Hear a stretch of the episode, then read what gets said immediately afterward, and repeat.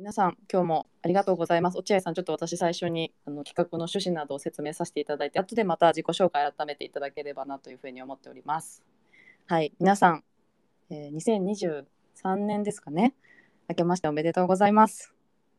昨年も大変お世話になりました。夜泣きやりやり始めて、そうですね。なんかこんな風に続くとは自分も思ったんですけど、あの皆さんにこうやってお話できて、いろんな方のキャリアを知ることができて、すごく楽しいあの数ヶ月を過ごすことができました。で、今年はですね、よりあのいろんな方に聞いていただけるように、さらにレベルアップしていけたらなと思っておりますので、どうぞよろしくお願いいたします。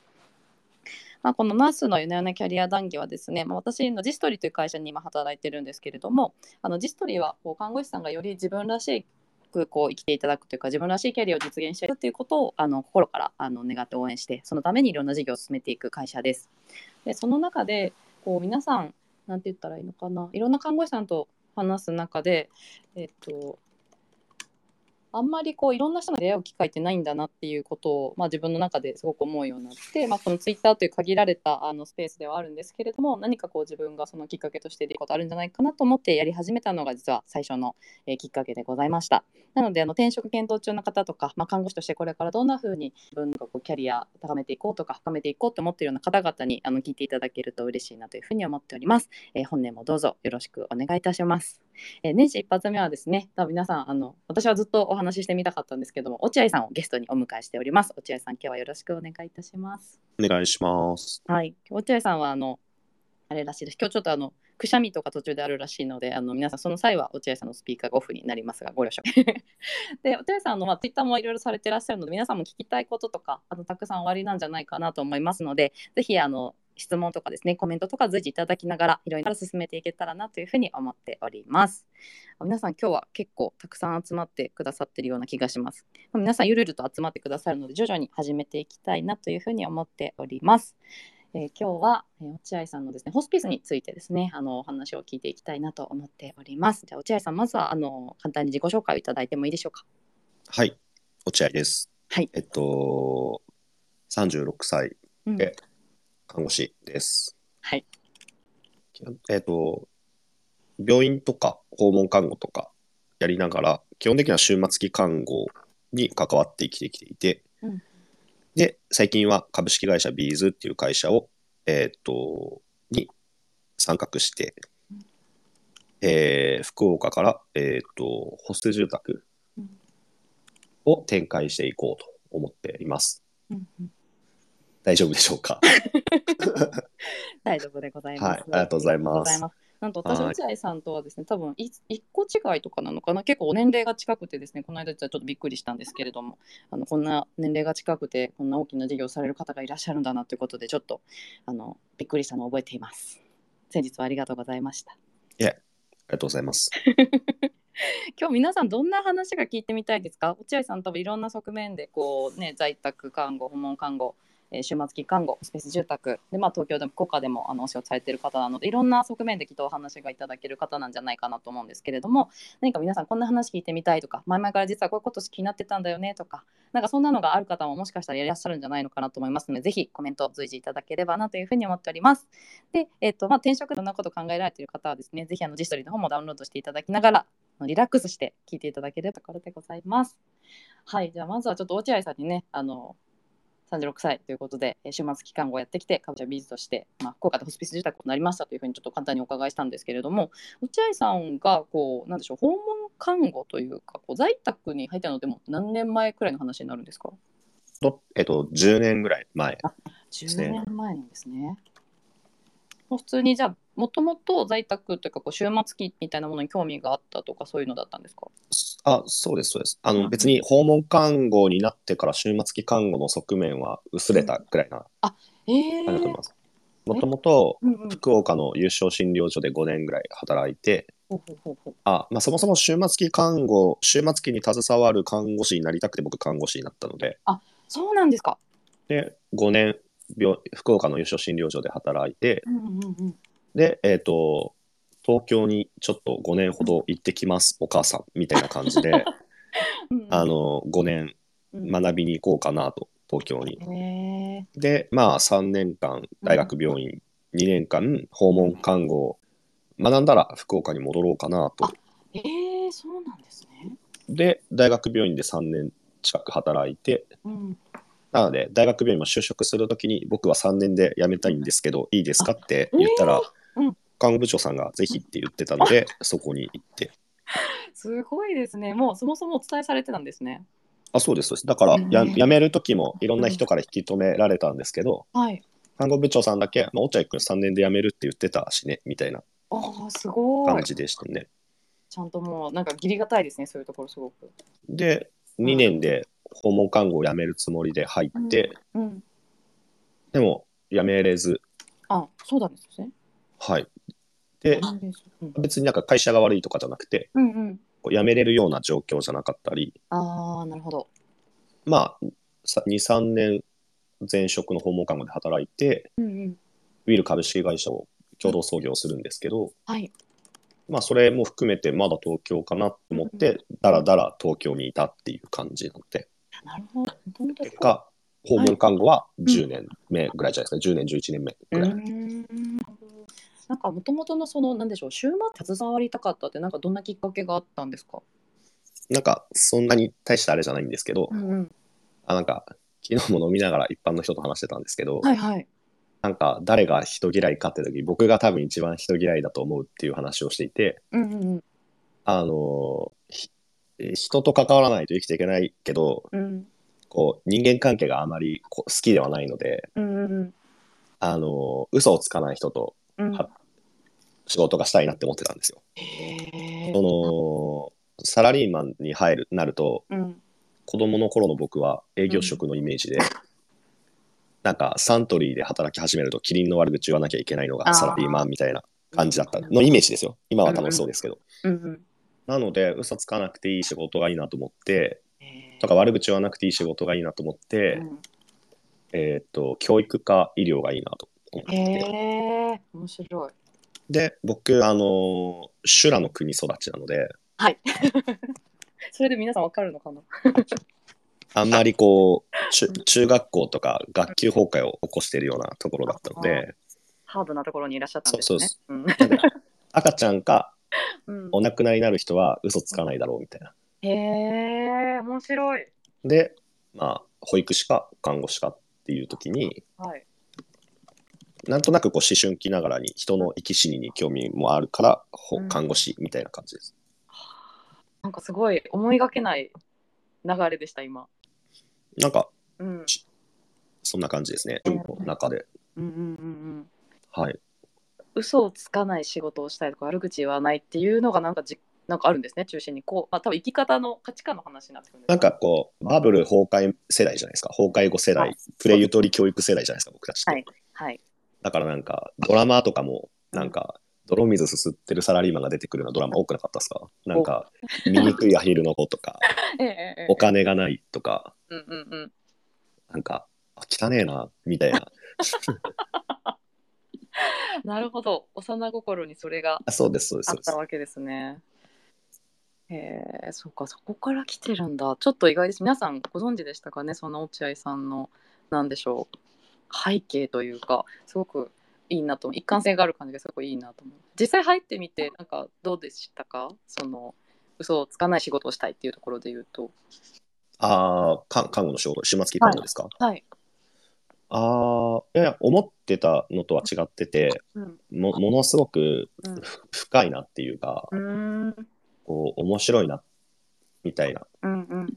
その、人の人生ってすごいこう多面的だし、うんいろんなものに影響を受けて、こう、良くもなるじゃないですか。うんうんそうですね。で、そのすごく深い部分にうん。関わったり、うん。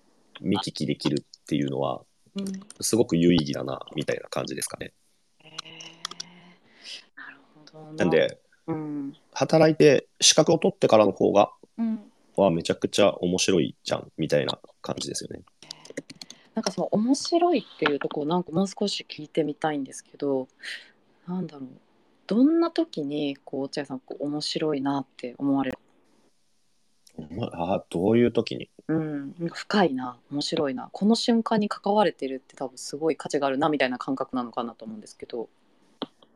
うーん、うーん。どういう時なんですかね？なんか、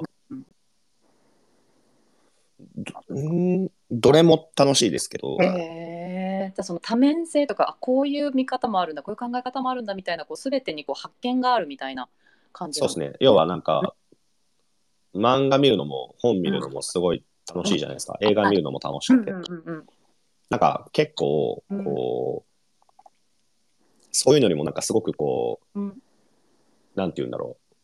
臨場感ある感じで他人の人生を追体験してる感じって感じなんじゃないですか。はいそうですねなるほど他人の人生を追体験しているみたいな感覚なんですね。なんか、うん。電気読んでても面白いじゃないですか。うんうんうんうん。でも、そんなんよりももっとこう、生々しい感覚で、聞いたら帰ってきて、みたいな、そのリアクションがある世界の中で、うんうんうんうん。こう、生き死にに触れてるっていう感じが楽しいんじゃないですかね。まあ、得るものがあるっていうか。ななんかしんどさみたいなのってないんですか？そのやっぱ結構うーんし精神に関わるところなので面白さもあれば苦しさとかなんかひ引きずっちゃったりとかすることもあるのかなってこう思ってたけど。ああ、精神的になしんどさみたいなのはないですね。こう、へー。夜勤するとか、うん。訪問だと雨風の中訪問するみたいな、うん身体的なしんどさはありそうですよね。うん、うん。まあそうですよね。そこは、まあ、本物なんか、いわゆるこう、もそうさっき言ったもらわないんですかとかは全くないですね。へえそれって結構珍しいんですか？あ、多分、なんか、もらう人は、うーん、なんかそれがうん。自分とは違う人生であるっていうことを自覚してなかったり、ああなるほど。なんかその人の人生に自分が有意義だと思ってたりとかするからじゃないですかね。なんか一緒になっちゃってるみたいな感覚になるんですかねどっかで。そうか看護をする上での基本は、自分はこの人にはなれないっていう。へえ。で、で、それをベースに思いを馳せるっていうところからこう始まるから、要は違わないと看護ってできないんで、あーすごい、だからそういう前提をこうしっかり受け止めれてないと、うん、言えたりとか、もらったりとかするんだろうなって見てて思うんですよね。その考え方って落合さんどどのタイミングでそうなったんですか？もともとですか？いやいや、なんか多分そういうもんなんですよって感じです。だからそういうのをちゃんと教わるかとか、うんうん。勉強するかとかじゃないですかね。うーん。ででもなんか多分実践していく中でうん。身について、うん。で、例えば学校行ったりとか、うんうん。勉強したりとかすると、うんあ、なるほど、そういうことね、みたいになるんじゃないですか。へえじゃあなんとなくこうなのかなって思ってたのが徐々にこうなんか証明されていくみたいな感じなんですかねそうやっぱりつじゃないですか。ってもので、とか専門職なので。なるほどななんかすごいなって、まあ、ちょっとすごいあのか陳腐な言葉で申し訳ないですけどそういった生死の瞬間に携わることって私はやっぱりなんかあんまりないんですよね。なのでそこにずっといらっしゃる看護師の皆さんってやっぱすごいなっていつも思いながらお話を聞いています。うーんありがとうございます。こうまあ、そのままこう終末期にの方を選ばれてでこう訪問に行かれると思うんですけれども、はいでその後、まあ、今日多分ね皆さんあのあのホスピスというかなんであの訪問看護師やってた方はこうなんかビーズでこうホスピス住宅に至ったのかみたいなところ皆さんきっと聞きたいんじゃないのかなと思ってましてその流れでなんで今にこのホスピス住宅をやるに至ったのかみたいなところもお伺いできますか？あーえっと、なんうん。か基本的にその働くスタンスみたいなのが、うん、なんかこう、ビジョナリーに働きたいって思ってて、えー、はい。その、例えば臨床の看護師でいるみたいなうんうん。時に、うん。自分の受け持ちを10人持ってうん。っていうのがあまり楽しくなくて、へえうん。なんでかっていうと、うん。10人受け持ったその裏にはうん手が届かなくてうん。届くしする人が。あー。10人受け持った病棟で受け持ったその裏には入院したくても入院できないような人がいるわけじゃないですか、うんうん社会背景的には。うんうんうんうんうん。でそれを自分が見てる10人を見て幸せだみたいなのはあまりこう一社会資源としてピンとこなくて。だからその裏にも何かしらの影響力を及ぼしたいなって思うじゃないですか。はいまあ、かといって臨床をやめたいわけじゃないので、うんうんうんうんなのでうん。自分は目の前の人を大切にケアして、うん。自分と同じチームの人たちを支えて、うん。より多くの人に手を伸ばせて、うん。で、自分と同じ業界の人とか、うん。同じ訪問看護ステーションの人とかと仲良くすると、うん。あ隣の訪問看護ステーションの人とかと仲良くすると、より広がって、で、例えば訪問看護業界に興味がある別の会社とか人がいるんだったら、うん仲良くしてこっちにおいでよってやると、より多くの人に手を差し伸べれるよね、みたいな。で、これを、えっ、と、仕事にしたいからっていうだけで、えそれがなんかお金になるところは、こことこことここみたいな感じで、だからそれが全部できる会社はどこだろうっていうよりかは、ーうん。そういう働き方をこうかいつまんでいく方がうん、こう安定して働けるなって思ってて、あ心がですよ、僕の。はい。で、あのーそんな時になんか、まあ、ウィール株式会社は全ての人に帰る選択肢をって言ってやってるんですけど、はい。それはなんか僕の中、会社の理念だけど、僕個人の理念とも、まあすごく近しいキーワードで、うんうんうんうん。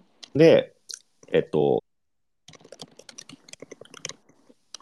まあ、そのうん、訪問看護をやる、24時間365日対応の訪問看護をやるきっかけが、うんまあ、日本孤独死増えるらしいじゃん、みたいな。うんうんでも、日本ってそもそも病院死がほぼほぼで、みたいうんうんうんな。病院以外のうん死が増えていかないといけないよね。なぜなら病院のベッドはそもそも減ってくし、みたいな。うんうんうんうんまあ、少なからずこれ以上は絶対増えないから、うんうんでも死にゆく人たちは増えていくので、うんうんその人たちを支える器が必要だよね。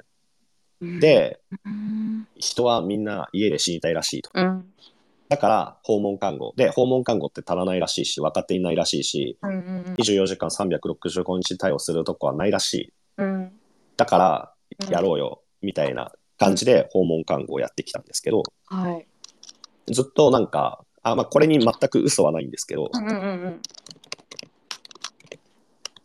あんまり訪問看護で救えるって思ってないのが、うん。ずっと前から思っていて、ねえ。家に帰る選択肢は広がるべきだと思うし、うん。えーそうあるべきだと思うみたいな時に、うん。まあ、よくヨーロッパと比較して、うん。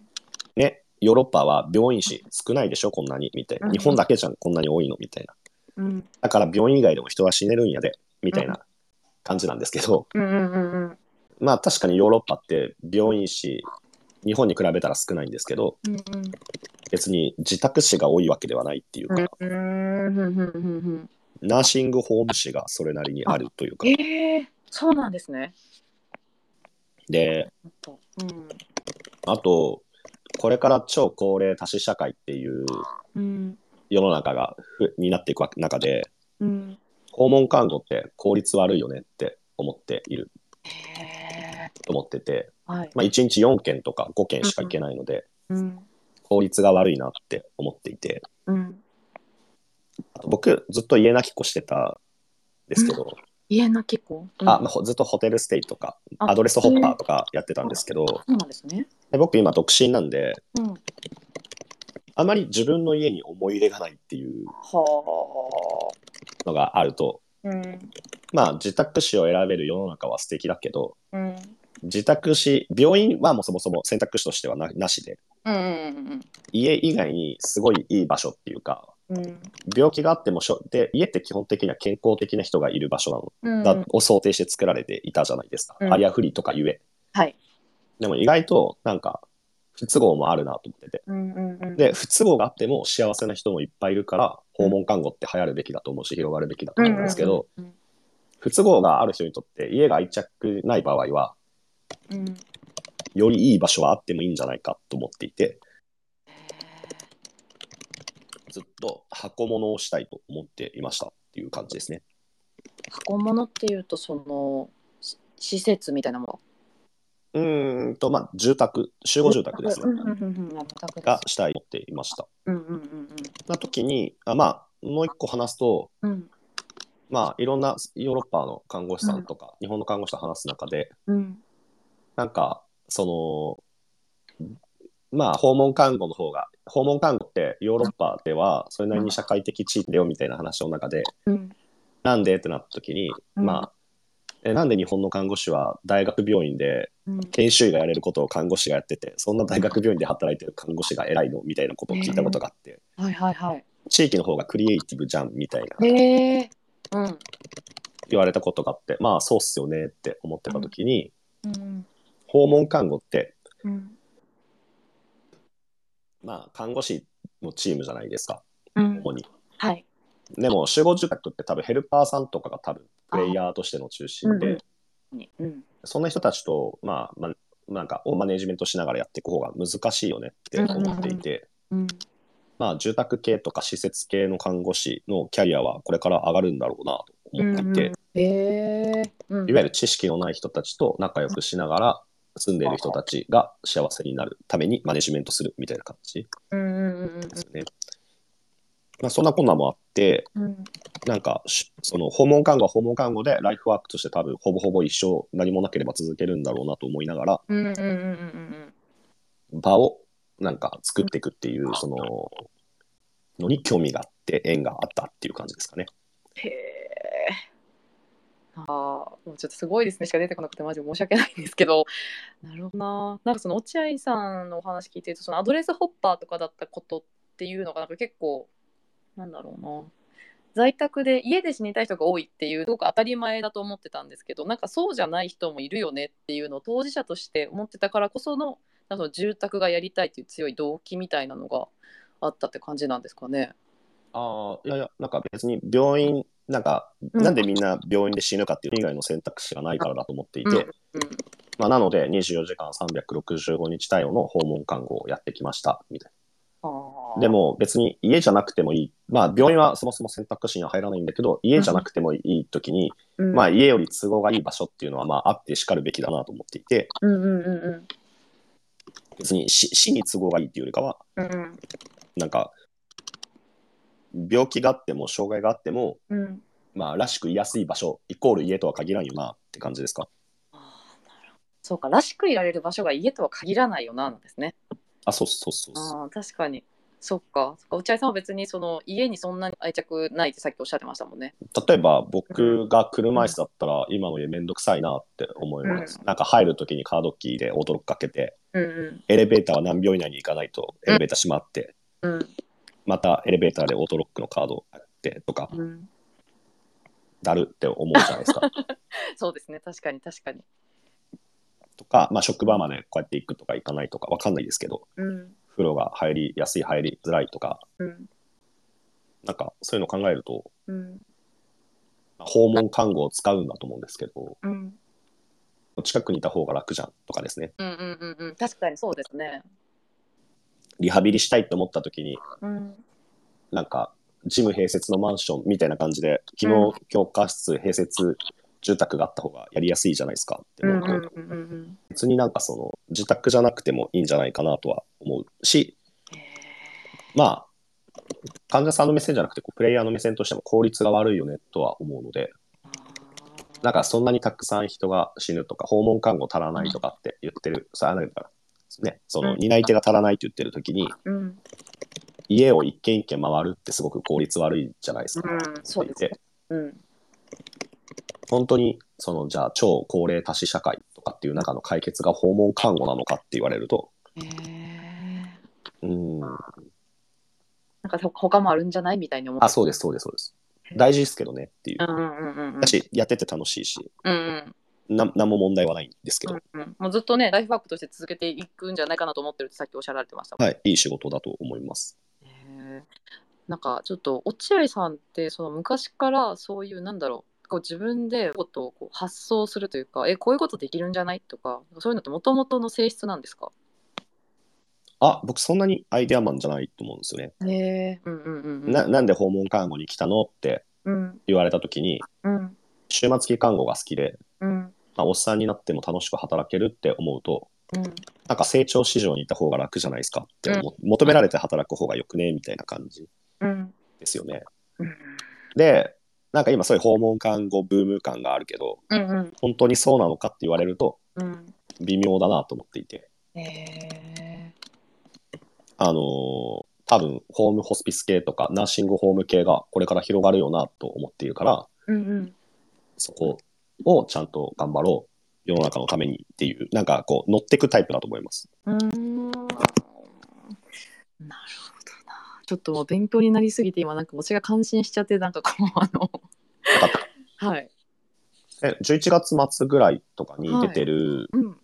資料、な厚労省なんかの資料とかを見てたんですけど、うんやっぱり2040年までうん訪問看護の需要が伸びるかって言われると、うん伸びないんですよね。訪問診療はどのエリアでも大体2040年以降まで需要は伸び続けるってなってるんですけど、うんうんうん訪問看護はもう需要のピークが来ている街なんていっぱいあるんですよ、日本にうん。も。へえそうなんですね。うん、だからなんか、あ政令指定都市ぐらいなんだと思うんですよね。うんうんうんうん。だから、その、本当に訪問看護ブームなのかって心の中では思ってるというか、へえ。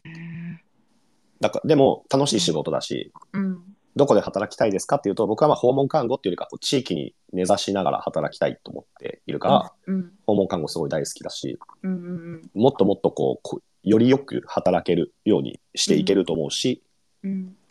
まあ、やっぱり訪問看護って、で得られる知識とか技術とかっていうのはすごく汎用性高いと思うので、うんうん。訪問看護は何もダメじゃないんですけど、うん。もうちょっとこうマスで見たときに、うん本当に訪問看護なって思うことは多々、特に最近のこう、乱立ラッシュとか、設立ラッシュ見てるとよく思うっていう感じですかね。なるほどな。すごいですね。そっか。なんかまあ時代のなんかこう移り変わりとかをまあなんかしっかりご自身で捉えながら、まあきっとこうポリシープラスなんかなんだろうなんて言ったらいいんだろそなんかそもそも多分、なんか世の、世の中にいいことしながら生きてたいって思っているう。から、ああ前提ね。そんなに抗って何かしたいわけじゃないっていうか、ああ。なるほど。だからこうまあ訪問看護はもちろん好きだしこう続けていくんだけれどもこれから先を見たときにもっとできることあるよねみたいな。とか、そうですね、うんそうそうそう。終末期に携わる看護師としてうん。求められてる場所みたいなのもあるよな、みたいな感じですか？すごいな。ありがとうございます。今あの代表の川も今日は一緒に聞いてるんですけど、すごく勉強になるっていうこととか、あの落合さん自身がすごく唯一無二すぎて面白いっていうあの コメントをいただいてます。はい。いい感じにぽっちゃりさせていただいて、そうですか。そうは思わなかったですけど。なるほど、なるほど。ありがとうございます。だからまあそんなこんなで今このホスピス、ホスピス住宅という言い方で今ね今度落合さんがされてはい、いいと思います。なるほど、ホスピス住宅をいつオープンなんですか？今年のうん。夏が伸びて、うん。11月、12月ぐらいだったと思います。なるほど、今年、この年末ってことですね。そう今年ですね。そうそうそう。2023 1年内ぐらいでオープンするんだと思います。へえなんか場所だったりとか、なんか、なんでしょう、こう概要みたいなものが簡単におお伺いしてもいいですか？一応、その頃にうん。福岡市で、はい。えっと、35部屋ぐらいのうん。住宅型有料老人ホームが出来上がって、はいその下に訪問看護と訪問介護がある。これを、まあ、うんただ受け入れる人が、えっとまあ、終末期をはじめ障害があるとか、まあ、難病があるとか、そういう人たちを受け入れれる住宅として、ホスピスホーム、住宅としてやるので、えっ、と、っていうのがまず一箇所あって、それを、えっ、と、基本的になんか、いこの地めちゃくちゃいい事例みたいなことをやりたいわけではないので、広げていきたいと思っているから、広げていきたい。うん年、年数頭ペースで増やせていけたらいいよね、みたいな感じだと思います。そうなんですね。どんどん増やしていくんですね。はい。なるほどじゃあこう前回その落合さんの話した時に、まあ、ホスピス住宅っていうもの自体はご自分たちでまあそう呼んでいるっていう言い方を多分されてたと思うんですけど、難しいですよね。はい。なんか根っこ多分すごい難しいところ。僕もなんか、もやもやはすることはあります。うーんなるほどなるほど。でも、なんか言葉って大事だなとも思うので、うん。なんか、あすみません、ちょいちょい咳しながらなんですけど、はいありがとうございます。あの、難しいですよねと思います。うん。ホスピスっていうと、じゃあ、まあ、終末期って言われる人しか入れれないんですかっていうと、うん。うんまあ、そういうふうには考えてないっていうのがあって、うんまあ、障害があったり、病気があったり、まあ、もちろん、がん。末期とかも含む、老衰も含む、うん。どちらかというと家に居づらくなったうんうんうんとか、えっ、と、うん。自分らしく在宅療養できなくなりそうだうんうんうん。とか、まあ、より自分らしくここなら過ごせそうっていう人が対象っていう感じなんで、うーんホスピスっていうと、多分、いわゆる一般的にはホスピスっていうと、なかなか難しい。でも、病棟だって結構それは近しくて、うんうん緩和ケア病棟、何それみたいなのを結構僕た、まあ、よく分かってる看護師は思ったりもするんで、へえ。なんか、うん。言葉って難しいっすよねって思うんですけど、そうですね。なるほど。ホスピス自体がまあもう言ったらちょっとこう、まあ意味をもうすでにそうそう。でも結構頑張ってうん。宿泊みんなでしながらここに落ち着いてる気がします。うーん、なるほど。まあ僕がこだわりが強いので、うん、例えば、うん、あなんだろうな。うん、なんか、なんだろうな。まあ施設、施設っていう言葉は使いたくないとか、うん、うん、うん、うん、メディカルホームとか何のことかよくわかんないじゃないですか。うん、うん、なんかそういうこう、矛盾じみたのは嫌だなって思ってたけど、うん、じゃあ正しく言うとなんなんってなると、まあそれもまたよくわからなくなるから、うん。ちょうどいい塩梅になっているのではないでしょうかっっていう感じ。でででもまあ試行錯誤ですよねって思うから。その存在価値というかこううん難しいなやりたいことをこう周りに一言で知ってもらえるものっていうのから今こう作っていかないといけない感じなんですね。ですよね。うーんすごいなあ。でもまだ何もないので、なんもないんですか？何もないとか言っていいかわかんないですけど、立ってはないじゃないですか。立ってはないんで、これから立つんで。そうですね。あそうか今建物も、えー、と同時にと建物はどのくらいでできるとかあ、なのでそのくらいいですよ。そのくらいだと思います。それがら今年の年末。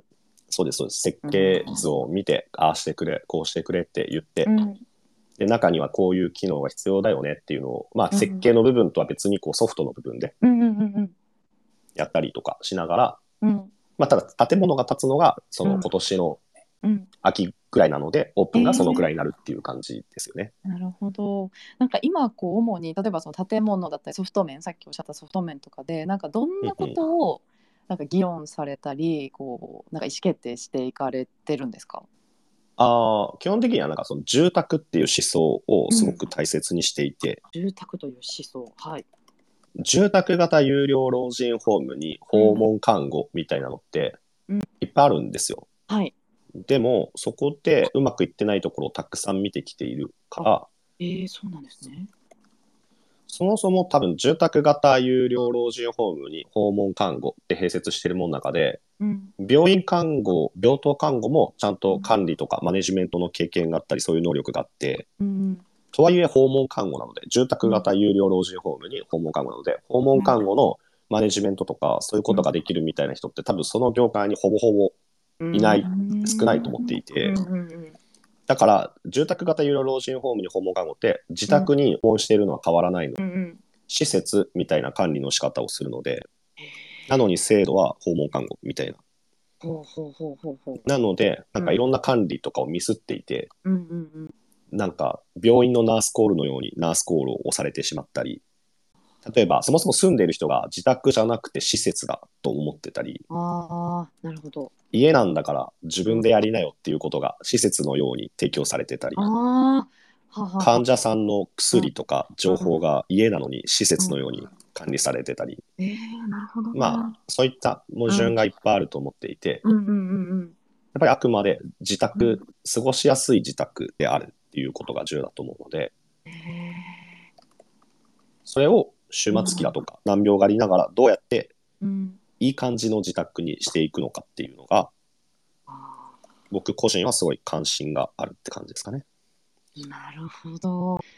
これ、これ、まあ、その家だったら、要は自分で努力したり、まあ、なんかいろいろ便利さを追求したりしてやるのに、なんかもう完全にそのしてもらうという意識になってるみたいなことであってますか、その施設みたいっていうのは。うんなんか病院って、まあ、うん施設医療の典型だと思うんですけど、うんうん病院ってあくまで患者の個別性じゃなくてうんうんうん。病院のルールの上にうん。患者の個別性があるじゃないですか。はい。だかで施設もまあだから介護施設もそれに近いと思う。介護施設のルールの中に患者さんらしさがあると思っていて。はははははは住宅はうん。患者さんの生活を補填するものとしてうん僕たちがいるみたいなのが順番がプライオリティが違う優先度が違うと思うんですよねみたいな。だからうん。例えば、うんえっ、とその今作ろうと思っているものはうん。ナースステーションがうん。真ん中には必要がないっていうか、別に見張る必要もないし病院じゃないので転んでても転、まあ、もちろん転ばないようにいろんな対策化するっていうのは分かっているけど、うん。なんて言うんですか。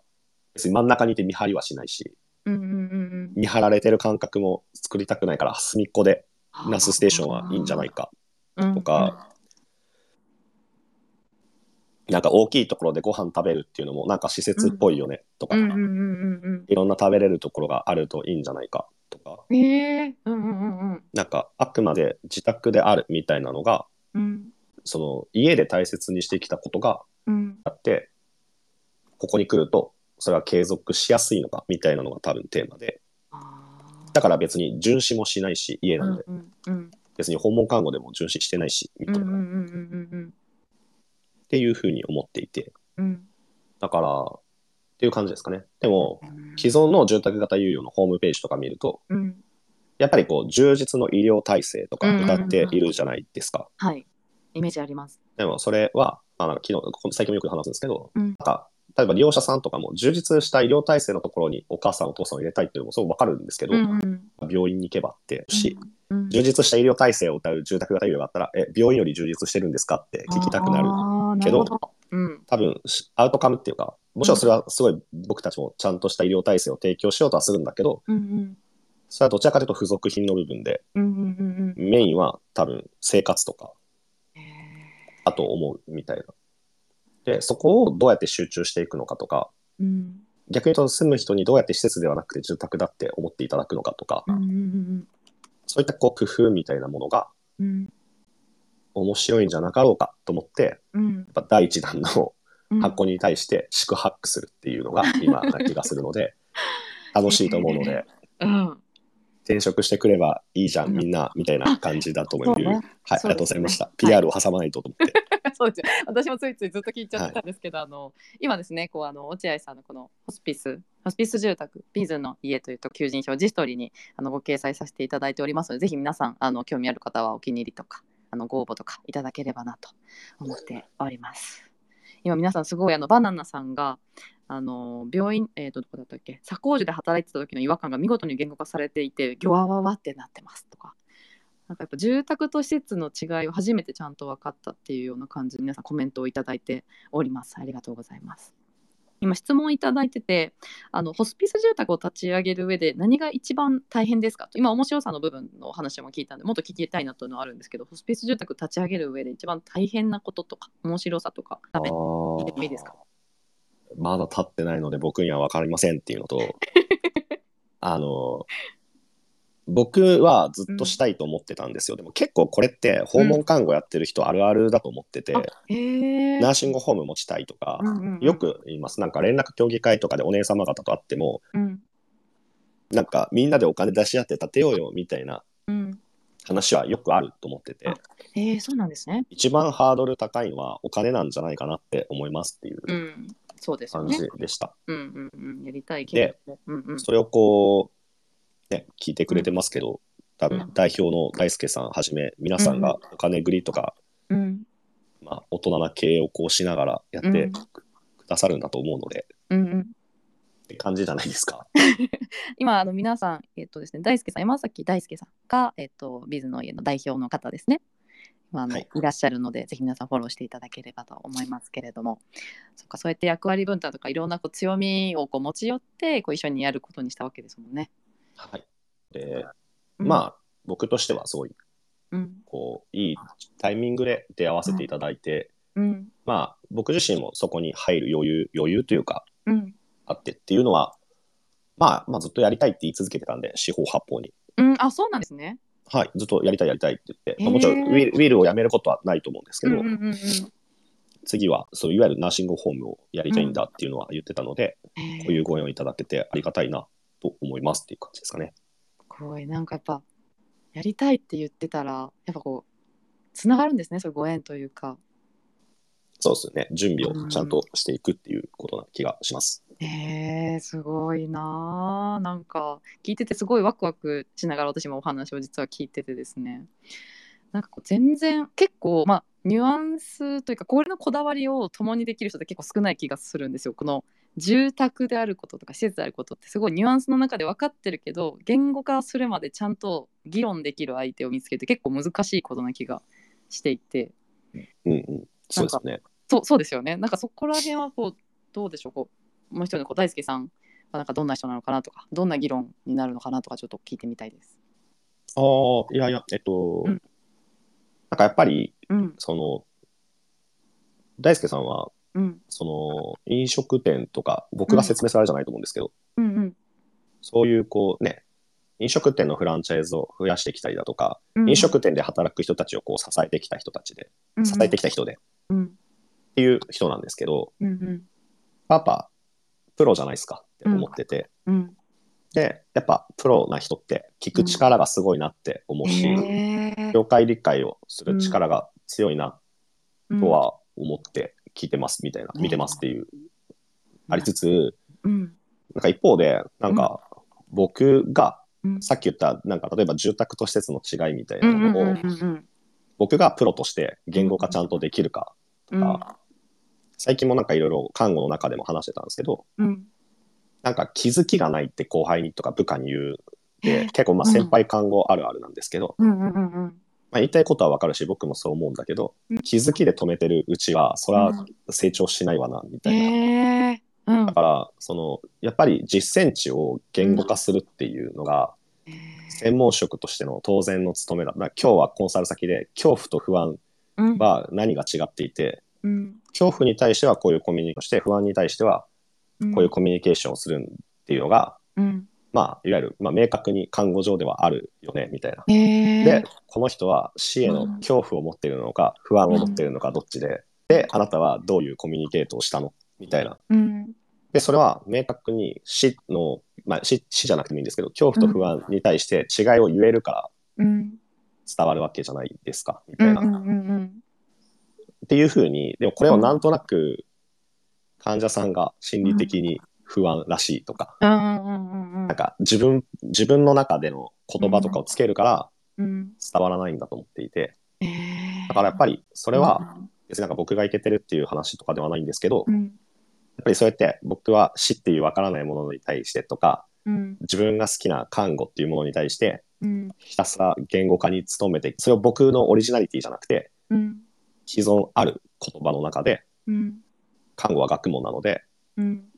っていう風な。で、それが、まあなんか何かしらのプロフェッショナルである人と話したときにはうん。伝わるよねって思いながらやってますっていう感じですかね。なるほど。伝えるのが下手じゃないですか、看護師はって思います。看護うーんそっか。なんかなんとなくこうあわなんだろう。言語化しきる前のわ分かる上で結構止まることが多いってことなんですかね。とか、やっぱりこう、うん。苦しみながら職人的に得てきたからじゃないですかね。ああなるほど。そっか。職人的に得てきたからそういう道、うん、なんだろうな。伝えしるうん。そうし診療の補助を言語化するのは多分得意なんですよ。明確に手順とか言いやすいし。うん。でも例えば、認知症のおじいちゃんを、うんなんか、お家に返すコミュニケーション技術みたいになった時に、うん。なんか、やる人とやれない人がいて、うん。うん明確にとか、うん。意思決定一つにしても、なんかいわゆるこう、無無形な看護に関しては、うん。本本来は言語化されてるはずなんですけど、うんうんうんとか、学生時代からそれを紙に書いて言語化してきたはずなんですけど、うん。なんか、まあ、社会人になってから止めてたりするから、うん。みたいな感じなんじゃないですかねっていう。なるほど。な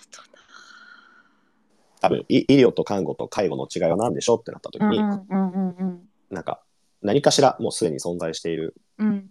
言葉で説明できるかってなった時に、うん。うまく説明できる人が何人いるのかみたいな時に、へえうんうんうんうん。あんまいないんじゃないかなとかって思うっていう感じですかね。確かに。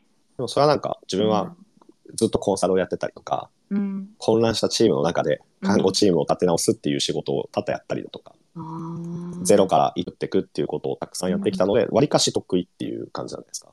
へえいやもう感心しすぎてもう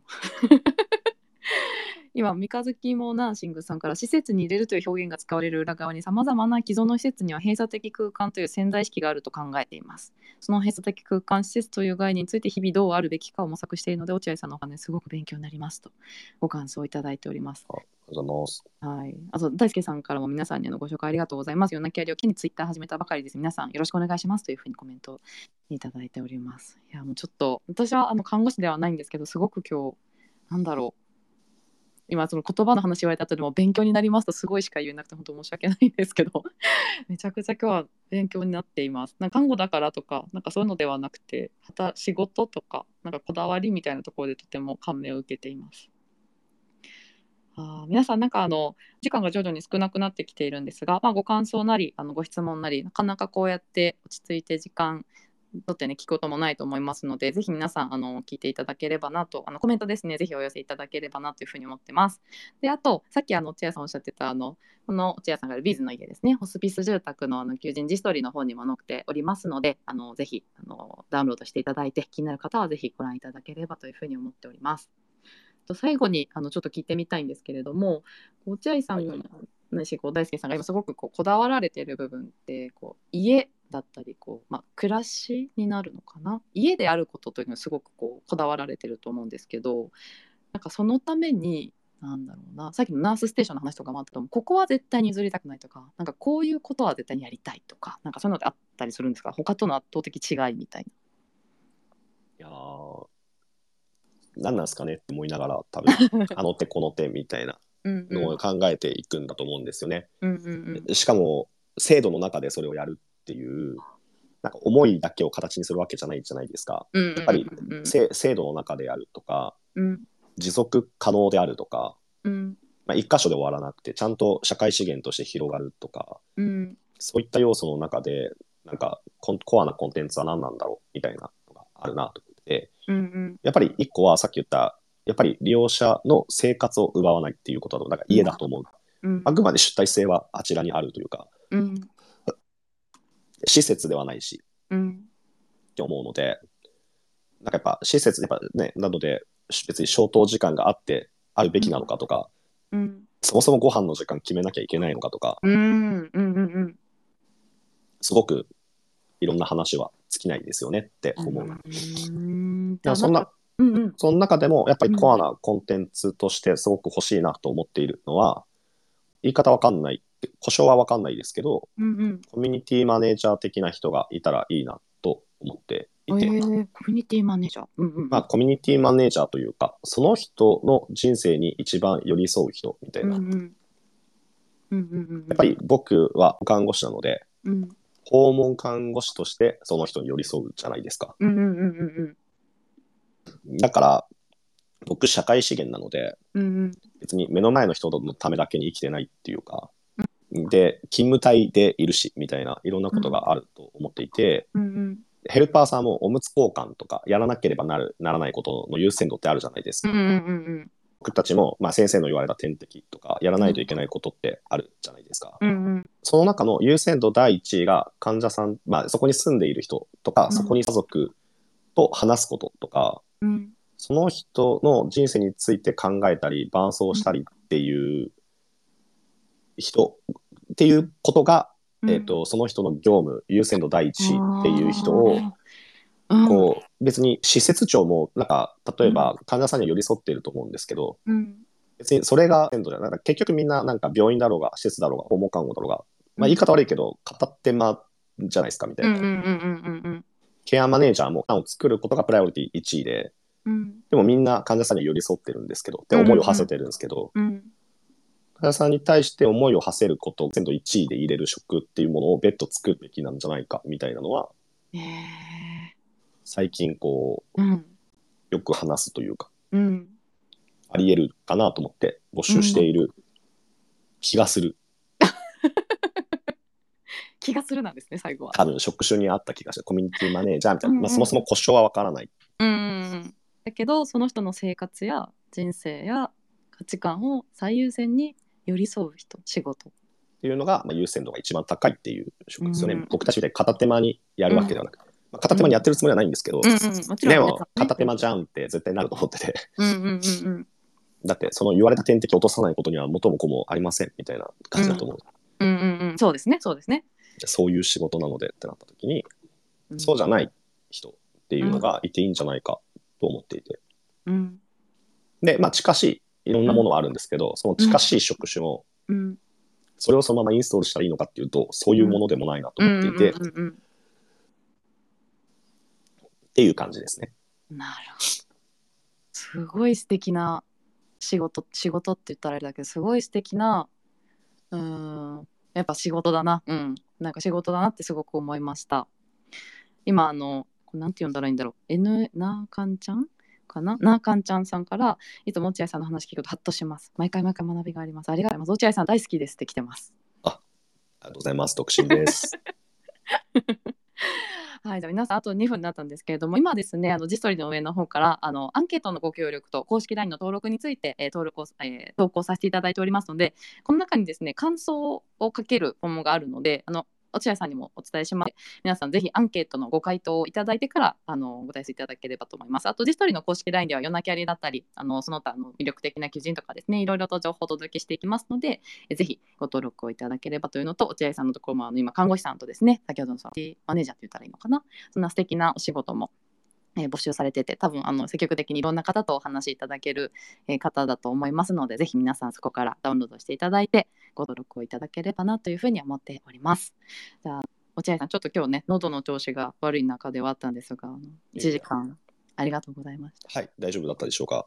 すっごいいい話いい話って言ったらダメだななんかすごく私はワクワクしてなんかこれから同じ福岡で、まあ、年代もねすごく近いんですけどこの方がなんか落合さんと大輔さんがこうなんか作られるもの私も見たいなって思ってるし今からこう始まるストーリーみたいなものものすごくワクワクしました。きっと私だけじゃないと思います。きっと皆さんワクワクしたり自分ももっと何かこう生み出せるだったり自分にできることなんだろうとか考えられた方きっとたくさんいらっしゃったんじゃないのかなというふうに思っております。なんか落合さんから最後にあそうですね。なかなかこう、うん。期待値高いなと思いながら、でも、うん、本当にされるのは、うん。多分今年じゃなくて、もっともっと何十年か先だと思うし、へえうんうん。だからなんか一箇所じゃなくて複数やるんだと、これなんかウィルもそうですけど、うんなんか社会資源の一部としてうん。広げていくんだって思うし、うん。だから多分、まあ今はこんな感じなのではないかっていうことでいろいろ準備をしてて、それはそれなりに工夫とか今までなんか僕が頑張ってきたこととか、大輔さんが別の業界で得てきたものとかを合わせながら、うん多分結構面白い、あ、それやるのね。みたいなものも多々あると思うんですけど、うんうん。でもなんか多分つどつどなんか最適解は変わっていくと思うので、うんこういったプロセスをこう一緒にできる仕事っていうのは、うん。まあ、すごい楽しいと思うんですよ。うんうん。なので、みんな福岡に移住してくればいいんじゃないかなと思うし、多分福、別に福岡で展開する事業だとは思ってなくて、うんうん。西日本をまずは、とか、そのためにまずは福岡だと思うので、うんないんですよね、多分。僕あんま詳しくないんですけど、西日本にうん。なんかホームそホームホスピス的なのってまだないんですよね。はいそう関東だと維新館とかアンビスとか、うん。なんか、なんだっけ、いろいろあると思うんですけど、うん。なので西日本最初のうん。やつをうん。みんな福岡に移住してきてくればいいですよね。福岡いいとこですよね。はい。私もね福岡じゃないんですけどもともと。もう10年くらいになるのですごくおすすめですはい。なので皆さん福岡にお越しください。お越しくださいそしてねこの今から作り上げていくないものを作るって難しさもあるけどなんかそこにね絶対にワクワクワクワクする人絶対いますよね楽しいとか感じる方っていらっしゃると思うんですよ私はい。うんなんかそういった方がねより多くこうこのホスピス住宅福岡で始めるこの落合さんがやるホスピス住宅ビズの家というところにたくさんの方が興味を持って知って、まあ、一緒に働く働かないはねもちろんいろんなあの判断が入ってくると思いますけどまずは知って広広がっていってなんか挑戦がこうみんな知られていくといいなというふうにあの個人的には思っております。なんか、はい。ほ訪問看護と違うので、うん、新卒、第二新卒とかをたくさん採用できればいいなとか、うん。とか訪問看護はやれないわっていうベテランとか、うん、なんかそういう人にとってもいい場になればいいなと思っておりますので、確かに。はい。よろしくお願いします。はい、じゃあ皆さんぜひあの今ジストリにね求人でいただいておりますので、ぜひそこからアクセスしていただければなというふうに思っております。じゃああの落合さん今日はどうもありがとうございました。こちらこそありがとうございました。はい、皆様もあの夜遅い中あのそしてあの新年一発目ですね、あの落合さんのユナキャリ一緒にあの聞いてくださってありがとうございました。で、えっ、とアンケートご回答いただいた方からですねご体操いただければと思います。皆さんのあの書いてくださっていることすごくしっかり見ていますので、ぜひ都度ご回答をお願いいたします。で、えっと、来週もですね、ユナキャリ、えっと、ございますので、ぜひまた次のゲストの方も楽しみにしていただいてですね、今年も1年いろんな看護師の方のキャリアを一緒に知って、なんかこう、ワクワクして、新しいなんか自分の性みたいなのを一緒に追求していけたら嬉しいなというふうに思っております。えー、じゃあ、新年一発目の読みは以上で終了とさせていただきます。皆さん今日もありがとうございました。落合さんもありがとうございました。ありがとうございます。はい、それではこちらで失礼いたします。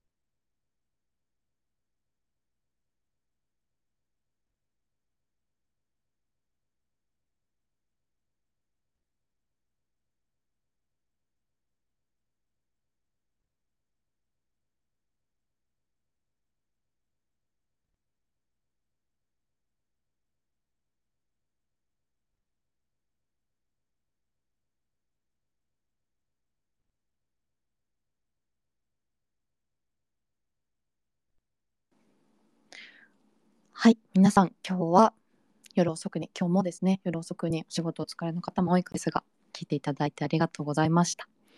私自身もすごい楽しくて、なんかこう、感心しすぎちゃって 進行忘れるみたいな場面もありましたけど、すごくいいお話が聞けたなというふうに思っております。えー、今年も1年パワーアップしてですね、夜泣きでお届けしていきますので、えー、どうぞよろしくお願いいたします。えー、5分ほど経過いたしましたので、こちらのスペースはこちらで閉じさせていただければと思います。また来週いただけると嬉しいです。よろしくお願いいたします。それでは失礼いたします。おやすみなさい。